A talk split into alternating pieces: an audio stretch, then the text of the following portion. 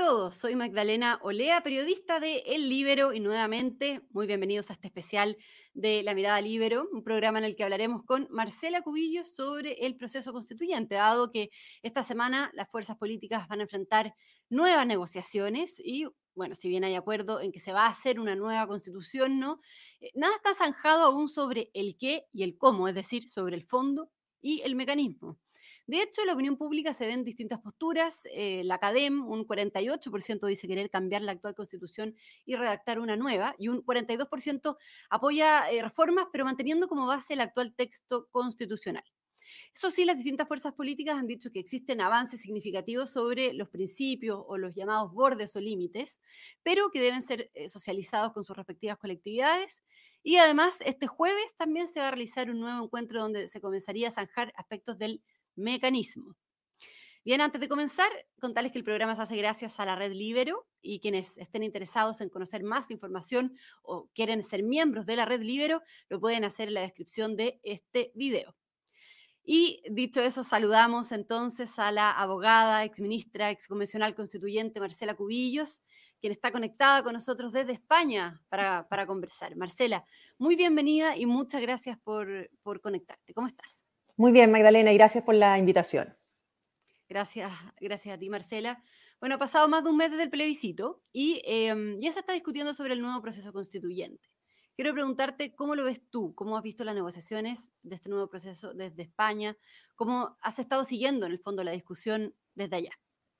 Bueno, la verdad que uno está eh, muy metida en lo que está, en lo que está ocurriendo en este proceso.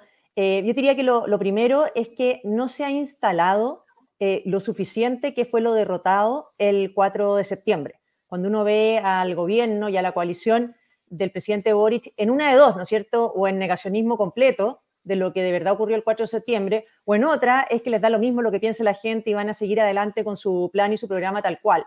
Pero la verdad que no se ve un cambio de agenda cuando su programa de gobierno, cuando su proyecto político, que es el que estaba plasmado en el texto de la Constitución, sufrió una derrota estrepitosa como la que sufrió. Claro, incorporaron dos ministras nuevas que cometen menos errores comunicacionales, pero la verdad que un cambio en la agenda no ha habido ni siquiera un milímetro. Por lo tanto, eso es lo primero que llama la atención a partir del plebiscito del 4 de septiembre.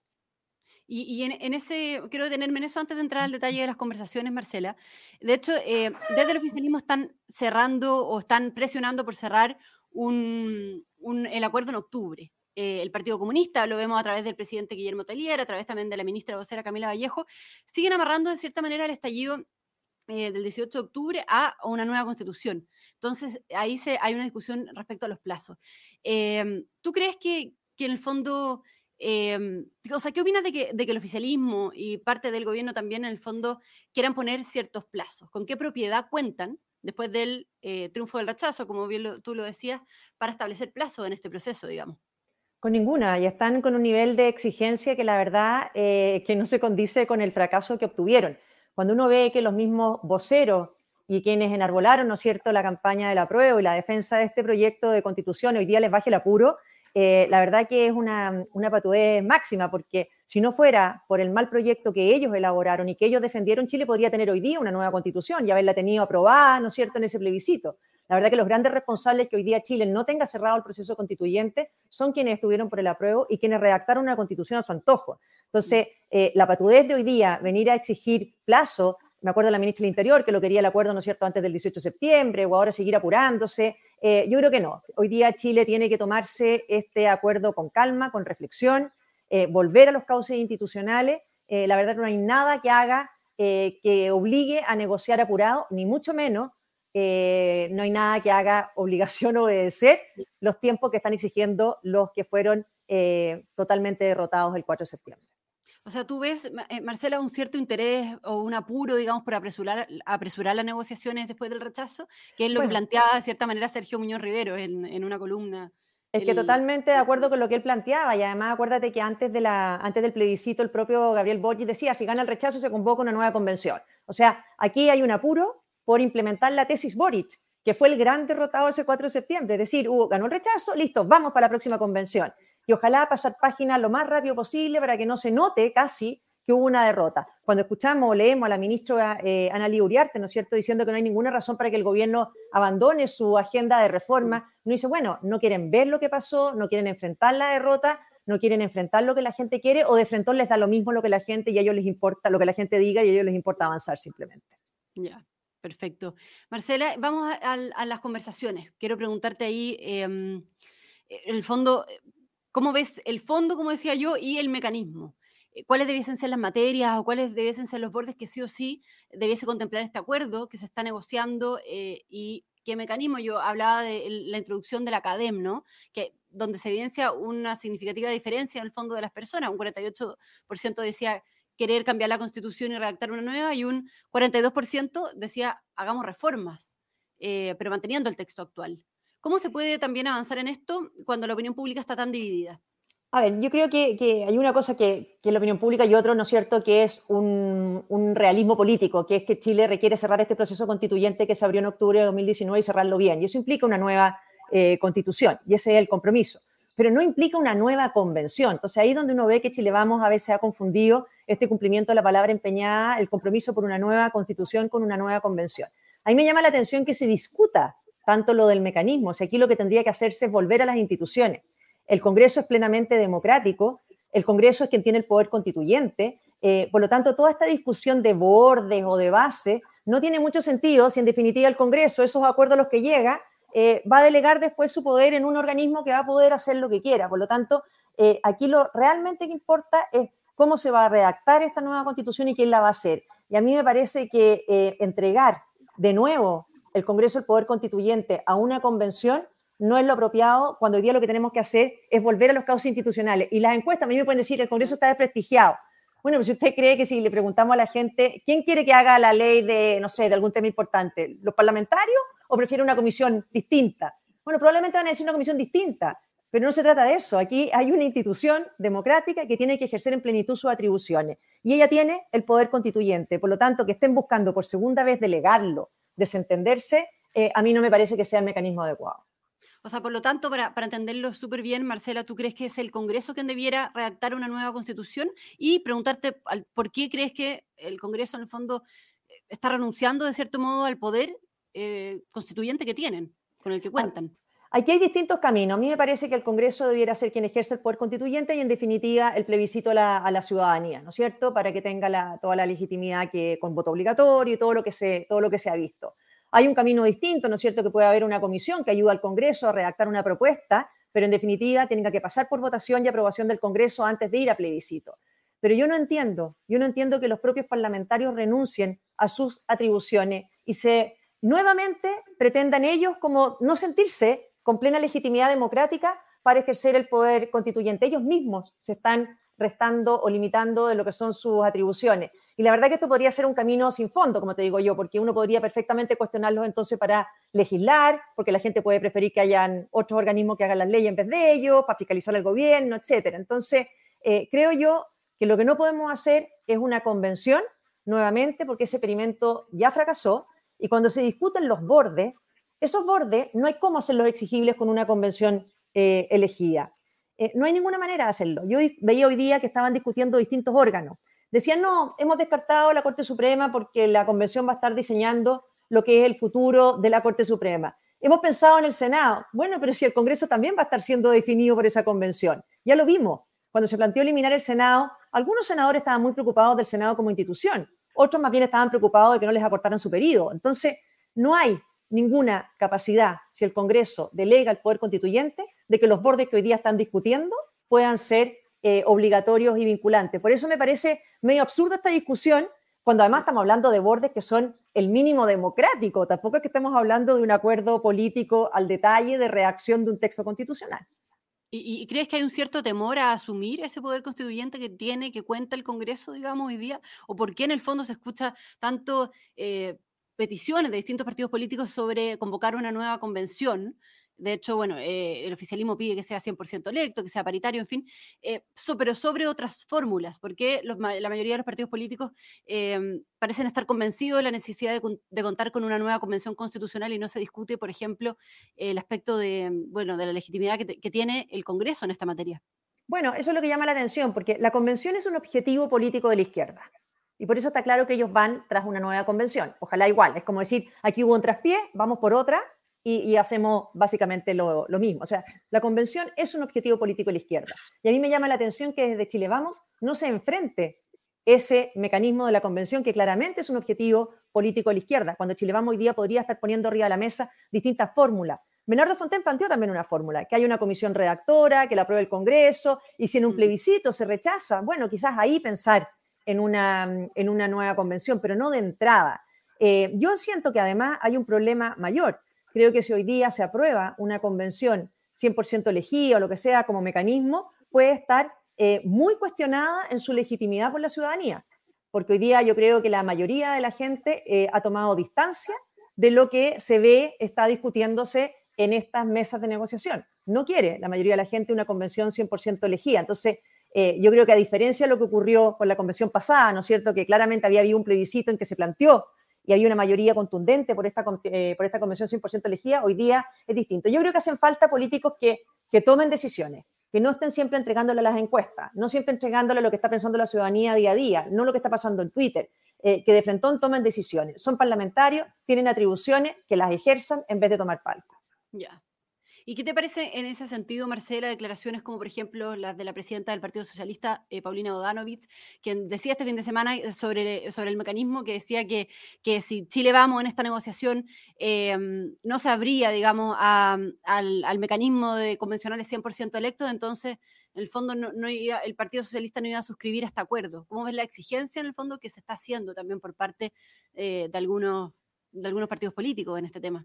Bueno, ellos están haciendo su pega. Eh, creo que la izquierda y las fuerzas del y las fuerzas de la prueba, en el fondo, que fueron derrotadas en el 4 de septiembre, están haciendo su pega. Están imponiendo los tiempos, están tratando de imponer los mecanismos, eh, están forzando las negociaciones. Eh, ahí ese ya es tema de ellos. Lo que uno habla es un poco desde, desde Chile Vamos, es que uno también busca que nosotros no nos traemos la agenda que nos están imponiendo desde la izquierda y la convención es claramente un objetivo político de ellos y por eso presionan en los términos que tú estás señalando la presidenta del Partido Socialista. Ya. Eh, Alejandro San Francisco planteaba en una columna del Libero que si por alguna razón el Congreso no quisiera o no se sintiese capaz de redactar una nueva constitución, decía él, surgía en ese caso una alternativa para convocar a un Congreso constituyente mediante una reforma constitucional que le ponga fin al actual Congreso y que eh, se convoque luego a elecciones de este nuevo Congreso que tendría mandato constituyente, además de sus funciones actuales. Lo planteaba Alejandro. ¿Cómo, ¿Qué te parece esta idea, Marcela? A a mí no me gusta hacer renunciar eh, anticipadamente al Congreso Nacional. Pero, pero sí entiendo la lógica que hay atrás de la idea de Alejandro San Francisco, ¿no es cierto? Es decir, si este Congreso va a renunciar a ejercer en plenitud sus atribuciones, bueno, elijamos un nuevo Congreso para que ese Congreso sí las ejerza. Em, porque la verdad que lo absurdo de acá es que si se arma una convención eh, elegida en paralelo, de nuevo vamos a tener el Congreso parado durante un año, esperando seis meses, siete meses, lo que sea, esperando que otro órgano haga una convención, haga un texto de constitución. Entonces, no se entiende. Creo que realmente nosotros vivimos una crisis muy grande a partir de octubre de 2019, se dio esta salida institucional eh, con estos nuevos organismos, pero hoy día no hay ninguna razón para no volver a las instituciones de nuestro Estado de Derecho plenamente democrático, que es el Congreso Nacional, con el presidente. Ambos ejercen el poder constituyente y después a un plebiscito para que tenga la legitimidad, ¿no es cierto?, del voto ciudadano. Ya. Y, respecto, si se insistiera, digamos, en la, necesidad de eh, establecer una convención, digamos, si se insiste en esa fórmula, Marcela, ¿qué tan distinta debiese ser de la anterior? ¿Cómo, cómo debiese ser esa, convención constitucional para no caer en lo mismo de antes, en el fondo para no repetir los mismos errores que ya vimos que, que tuvo el proceso anterior? Es que en ese caso, más que los integrantes, a mí me preocupa que la forma en que operara esa convención fuera que lo que haga sea simplemente redactar una propuesta que tenga que ir a votación al Congreso antes del plebiscito. ¿Te? No una convención que ejerza eh, plenamente este poder y que pasemos directo del texto de la convención nuevamente un plebiscito. O sea, si se hace una convención, porque el Congreso en el fondo no va a redactar ellos o no van a llegar ellos a un acuerdo político de redactar una constitución, etcétera, bueno, que esa convención a lo más redacte una propuesta que sea votada en el Congreso antes de ir al plebiscito. Si el Congreso la rechaza, puede volver a la convención o hacer los cambios al Congreso, ahí se verá como una forma de mecanismo. Pero no de nuevo una convención que redacte un texto y que ese texto vaya directo a plebiscito. Ya. Me parece eso mucho más importante que cualquier norma de, de integración o de otra cosa. Ya. Ya, y Marcela, ¿y este acuerdo tú crees que tiene que ser lo más amplio y lo más transversal posible? Como fue el llamado que hizo también Javier Macaya, el presidente de la UDI este fin de semana, a buscar un espíritu unitario. ¿Cómo ves ahí el cómo, bueno, quiénes en el fondo tienen que integrar este acuerdo y el rol? Preguntarte al tiro que le cabe al presidente Boric también en, en esto. ¿Cuál debiese ser el rol del gobierno y del mismo presidente en estas negociaciones? A ver, primero comparto lo que dice Javier Macaya, que ojalá fuera un acuerdo lo más amplio posible, eh, y para eso es fundamental que las fuerzas del rechazo estén debidamente representadas y no como aparecen estar ¿no es cierto? en esa comisión que están 5-3, ¿no es cierto?, en que las fuerzas que ganaron el plebiscito son minoría en la mesa de negociación. ¿Ah? Aquí a mí me gusta que se incorpore, que se incorpore gente del Partido de la Gente, que se incorpore gente de amarillo, que ojalá esté republicano, que esté Chile Vamos, que, estén toda, que esté la ala eh, de la ex democracia cristiana, etcétera, para que sea un acuerdo lo más amplio posible. Rol del gobierno, la verdad que el primero es, em, yo creo que hasta la altura es entender o mostrar que han entendido algo de lo que pasó el 4 de septiembre. A mí me impresiona que ante la derrota del proyecto político del presidente Boric, que era lo que estaba plasmado en el texto de la Constitución, no esté dispuesto a mover un milímetro de su agenda pública. Parece no importarle el descontento ciudadano, parece no importarle la desaprobación que tiene eh, su gobierno y, sigue amarrado a tratar de que un nuevo acuerdo constitucional, como entretenidos en un cuento constitucional, más que asumir que tienen que empezar a gobernar y gobernar mejor que lo que lo han hecho. Ya. ¿Debiese mantenerse al margen también en este proceso constituyente entonces, el gobierno, digamos? Pero es que el gobierno yo creo que es un actor relevante en el sentido de que cuando uno dice que el poder constituyente está en el Congreso, también está en el presidente de la República. En Chile son, es colegislador el presidente con el, con el Congreso. Eh, por lo tanto, eh, mantenerlo al margen a mí no me parece que sea una, una, una, cosa razonable. Ahora, distinto es un acuerdo político al que están llegando las fuerzas políticas y obviamente que la coalición del presidente Boyi está representada en, en los partidos que le integran. Ya, eh, Marcela, por último, ¿qué pasa si es que no se llegase a un acuerdo? Digamos, eh, porque te lo pregunto porque también el diputado Guillermo Ramírez decía en una entrevista que em, si no se llegaba a acuerdo, no había acuerdo nomás. Eh, y decía que, siempre estaba como alternativa hacerlo en el Congreso, que también es lo que, la línea con lo que tú planteas, ¿no? ¿Qué pasa si es que no se logran consensuar materias y mecanismos, digamos? ¿Qué pasa en ese caso?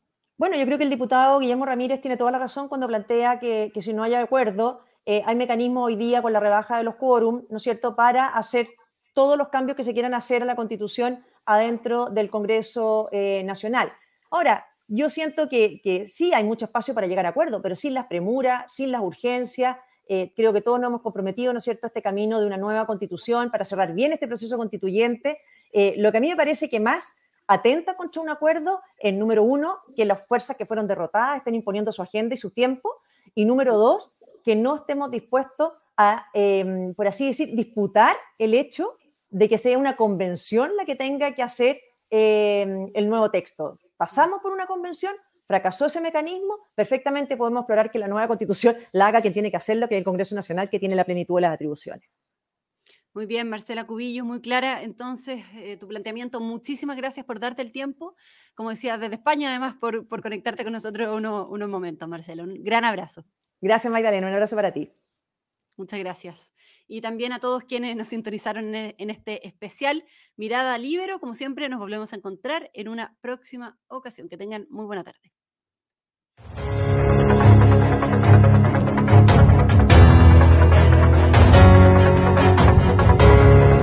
El Libero, la realidad como no la habías visto. Haz que estos contenidos lleguen más lejos haciéndote miembro de la red Libero.